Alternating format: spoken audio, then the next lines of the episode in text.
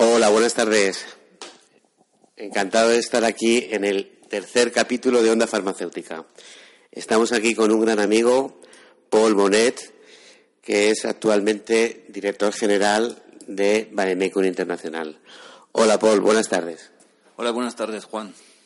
Pues un poco la estructura que estamos llevando en este tipo de entrevistas es, eh, la primera pregunta que solemos hacer es cuál ha sido la trayectoria profesional de cada invitado a Onda Farmacéutica.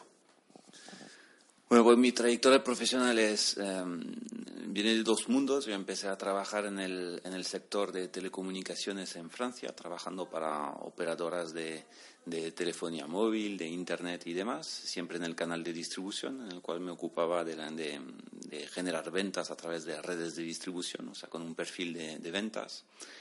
Y luego me vine, me vine a España con la llegada de mi segundo hijo y la, y la, la vida familiar que conlleva, mi mujer siendo española. Y empecé a trabajar eh, en España para la empresa Novax, que se dedica a, a la distribución de, um, de pantallas de televisión publicitarias para, la, para las farmacias, donde estuve trabajando con, durante casi dos años. Um, para luego seguir en el, en el sector farmacéutico, para entrar en, en Vademecum, uh, donde entré precisamente para desarrollar el, el, canal de distribución de venta de bases de datos para los usuarios finales, que son uh, los hospitales y las entidades de salud que necesitan bases de datos de medicamento para prescribir.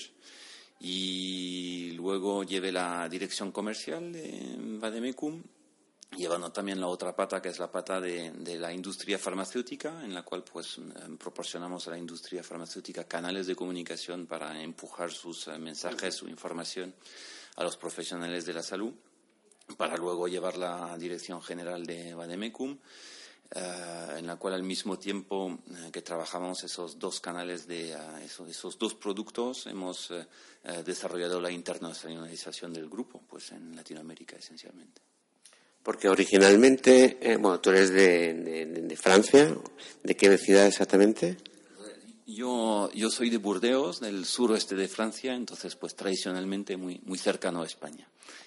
Y el grupo, el grupo Bademecum, que actualmente se llama Grupo Vidal, es de origen también francés.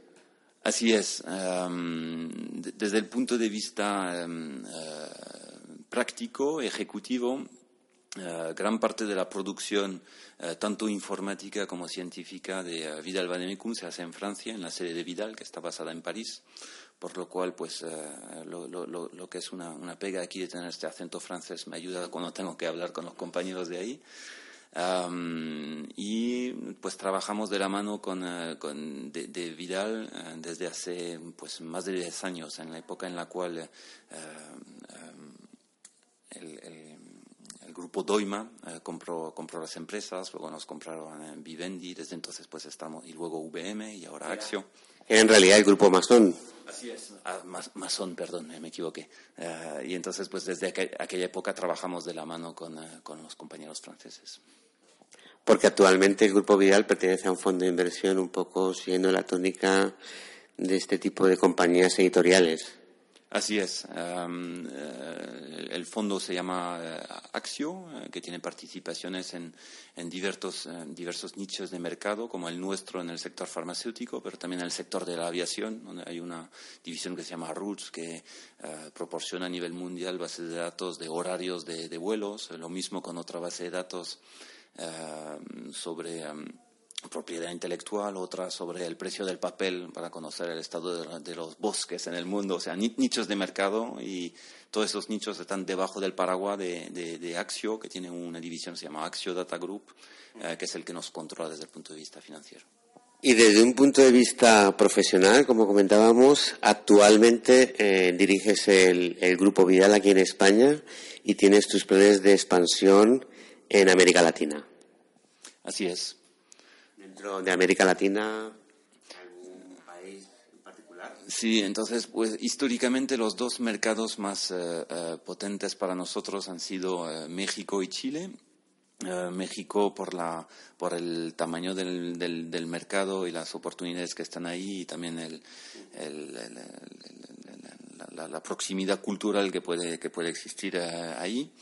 Uh, y Chile por la, la madurez tecnológica del, del, mercado. O sea, hemos entrado en ambos mercados uh, comercializando nuestras bases de datos embebidas en programas de prescripción electrónica. Uh, Chile tiene un mercado con mucha conectividad, equipos informáticos de alto nivel y México tiene masa crítica. Entonces abordamos esos dos mercados con un planteamiento diferente, pero con crecimiento importante. Muy interesante. Desde un punto de vista de la situación actual de, tu sector, que podríamos enclavar lo, que es editorial y dentro del sector editorial con dos ah, canales de distribución que podría ser lo que es la industria farmacéutica y la industria institucional, hospitales, universidades, etcétera. ¿Cómo ves tú realmente la situación actual del sector?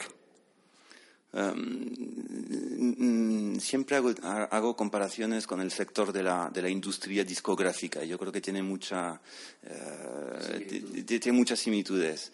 Um, y, que ha hecho el mercado de la música, uh, pues diversificarse, o sea, dejar de vender tantos discos para programar fechas de conciertos, uh, dejar de vender discos para tener vistas en YouTube, hacer promoción en las redes sociales, vender derechos de autor a a, películas y demás, pues exactamente lo mismo nos ha pasado a nosotros, en el cual veníamos de, un libro 100% financiado por la industria, un, libro físico en papel que yo creo que cada médico tiene, tiene dentro de su librería y hemos pasado a, transformarnos pues en un productor de contenido y, y, distribuimos este contenido de, varias, de, varias formas, lo que es el famoso multichannel que está buscando la, la industria farma y uh, tratamos siempre de anticipar las necesidades de multichannel proponiendo nuestros contenidos en diversos formatos con diferentes vínculos con otros contenidos para uh, anticipar las necesidades de la, de la, industria farmacéutica, por lo cual es muy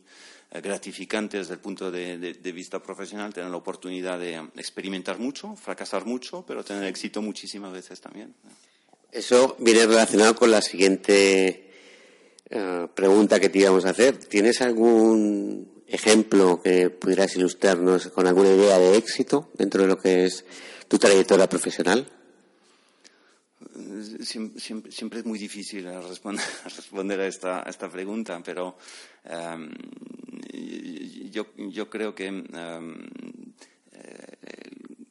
el, mayor éxito de Vanemecum uh, es haber uh, conseguido internacionalizarse, o sea, uh, cuando se creó Bademecum, se creó la marca Bademecum Internacional, eh, teniendo en mente las posibilidades de expansiones internacionales que hoy día son una realidad. Entonces, eso es el primer, el primer éxito. Y el segundo éxito es probablemente el de haber conseguido la, la, transición digital, de, de, de, conseguir pasar de un modelo 100% eh, papel a un modelo 100% digital y uh, consiguiendo uh, pues tener uh, una presencia física con trabajadores en España que siguen produciendo el, el, contenido nuestro con pasión y que lo consiguen exportar más allá de nuestras fronteras. Para mí la mayor satisfacción. ¿Qué le dirías a una persona que está empezando en este negocio? Pues primero enhorabuena, en, en, enhorabuena porque seguramente tiene la, tiene la mente no formateada y yo creo que es lo, necesario para, para, innovar. Eh, yo creo que hay, hay pocas lecciones que, que, aprender del, del, pasado, muchas lecciones de, que, que, aprender de, de, lo que se hace en otros sectores, que es justamente lo que una joven persona habrá estudiado en, durante su curso de formación. Uh, y luego mantener la ilusión, pero no, no, no, no, creo que haya que dar algún consejo específico al, sector. Por parte mía no, no lo tengo, por lo menos. Y ya para terminar, y un poco más también en el terreno personal, cuéntanos un poco de tus hobbies. Yo sé que tú eres un, un gran amante del surf, pero también algún libro o alguna buena película o alguien, un personaje histórico o no histórico a quien admires. Um, el, el surf, sé que realmente lo haces en las mejores playas del mundo. Sí, cuando, cuando puedo, aunque mis amigos siempre se ríen de mí cuando soy un surfero que vive en Madrid, o sea, más lejos no podían llevarme, o salvo en Moscú a lo mejor. Pero sí, cuando puedo, eh, siempre trato de, trato de hacerlo, eh, porque me ayuda mucho a tener el balance entre la vida, la vida profesional y, y, la vida personal. Entonces ya me, quito el mono yendo a, nadar todos los días cuando, puedo. Y luego desde el punto de vista de, mis intereses, eh, entre comillas, eh, culturales, pues yo tengo dos niños eh, pequeños de 11 y 8 años y yo creo que cuando uno se, se, convierte en un educador tiene que convertirse también en un, en un, conocedor de, de, quiénes somos, de, por qué hacemos las cosas y de saber explicarlas. Y muchas veces explicar las cosas sencillas es lo más complicado que hay. Eh, entonces, en, en, esta línea, pues el, último libro que, he leído se llama la, necesidad de amor, de un filósofo francés que se llama Paul Diel, que es apasionante, que eh, describe eh, el impacto que puede tener eh, la cantidad de amor y la calidad de amor que vamos dando a nuestros hijos sobre su desarrollo actual y, actual y futuro. Nos da mucho de pensar sobre de dónde venimos y, cómo actuar con, con, los demás. Y yo creo que es, como siempre, en todo lo que tiene que ver con el desarrollo personal, aplicable en el, en el negocio y en el, trabajo. Pues muy interesante, Paul. Y, nada, con esto ya acabamos y agradecerte realmente ah, pues tu participación en, en nuestro nuevo canal Onda Farmacéutica. Muchas gracias y muy buenas tardes.